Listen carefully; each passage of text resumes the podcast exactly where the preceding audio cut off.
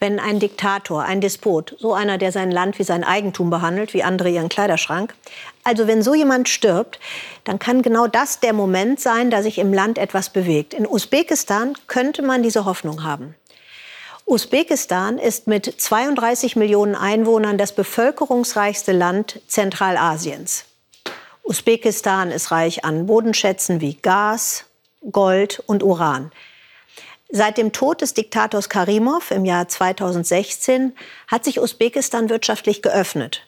Bei Menschenrechten und Meinungsfreiheit aber eher zögerlich. Noch dürfen die Staatsmedien keine Kritik am Präsidenten üben. Unter Karimov wurde massig Baumwolle angebaut, gepflückt und sogar Kinder wurden vom Staat zur Ernte gezwungen. Alles für den Export. Jetzt aber wird die Baumwolle im Land verarbeitet. Die usbekische Textilindustrie, die boomt und auch die Seide, die soll für etwas mehr Wohlstand sorgen. Birgit Fürnig. Schon früh morgens, wenn die ersten Sonnenstrahlen über die mächtigen Berggipfel ragen, machen sich unten im Fergana-Tal die Frauen auf zur Arbeit. Denn es sind vor allem Frauen, die in den kleinen Seidenspinnereien arbeiten. Manche von ihnen schon seit vielen Jahren, sowie die 56-jährige Sabochan. Sie ist eine der erfahrensten Arbeiterinnen. Keine kann den wertvollen Seidenfaden in dem kleinen Familienbetrieb so gekonnt spinnen wie sie. Zu Sowjetzeiten haben ja auch Männer gearbeitet, aber Frauen sind geschickter mit dem Seidenfaden. Bei Männern reißt der Faden ständig und sie haben viel Abfall. Geduldig spinnt sie die Fäden von mehreren Kokons zu einem soliden Seidenfaden zusammen. Manchmal ist er bis zu 3000 Meter lang, erklärt Sabuchan stolz. Ihre Kollegin hilft ihr dabei.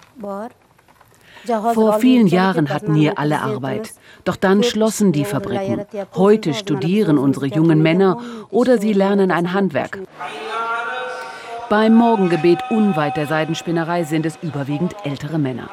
Ihre Söhne arbeiten zumeist als Tagelöhner in Russland, auf Baustellen oder als Taxifahrer. Es gebe nur wenige Jobs für Männer, erzählen sie uns, doch der Präsident verspreche neue Arbeitsplätze. Auch Sabochans Sohn hat jahrelang in Russland gearbeitet. Im Laufe der Zeit ist sie zur Vorarbeiterin aufgestiegen. Früher hat auch sie im Akkord Stoffe gewebt, damit das Geld für die Familie reichte. Heute achtet sie auf Qualität. Die jungen Frauen dürfen beim Weben keine Fehler machen. Im Augenblick gibt es sogar Sonderschichten, da der kleine Betrieb gut verkauft. Die handgewebten Stoffe sind zum Geheimtipp unter Touristen geworden. Und die kommen vor allem aus China. Das Land öffnet sich nach jahrzehntelanger Diktatur Schritt für Schritt und lockt Touristen und Investoren an. Sie nutzt die Gunst der Stunde, die junge Usbekin Mamura Usmanova. Ihr Traum, sie will als Designerin groß rauskommen.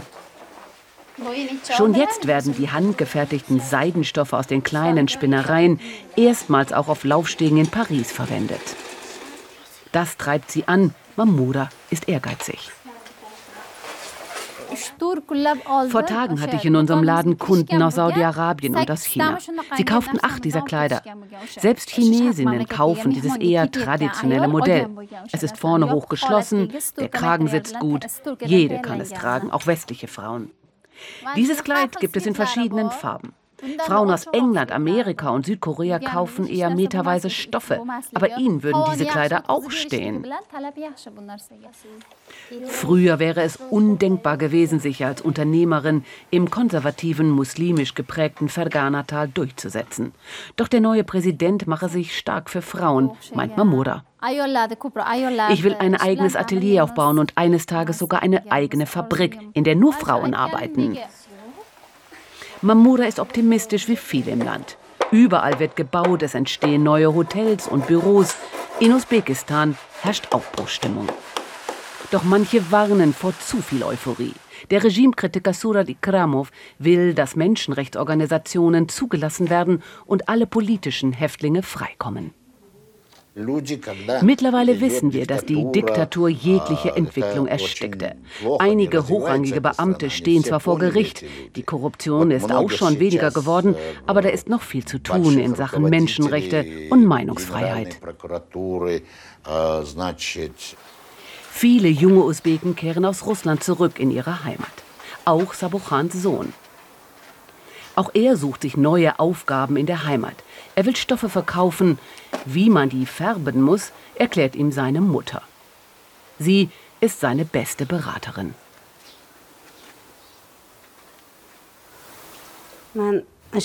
Ich habe ihm schon von klein auf alles über Seide und Baumwolle beigebracht.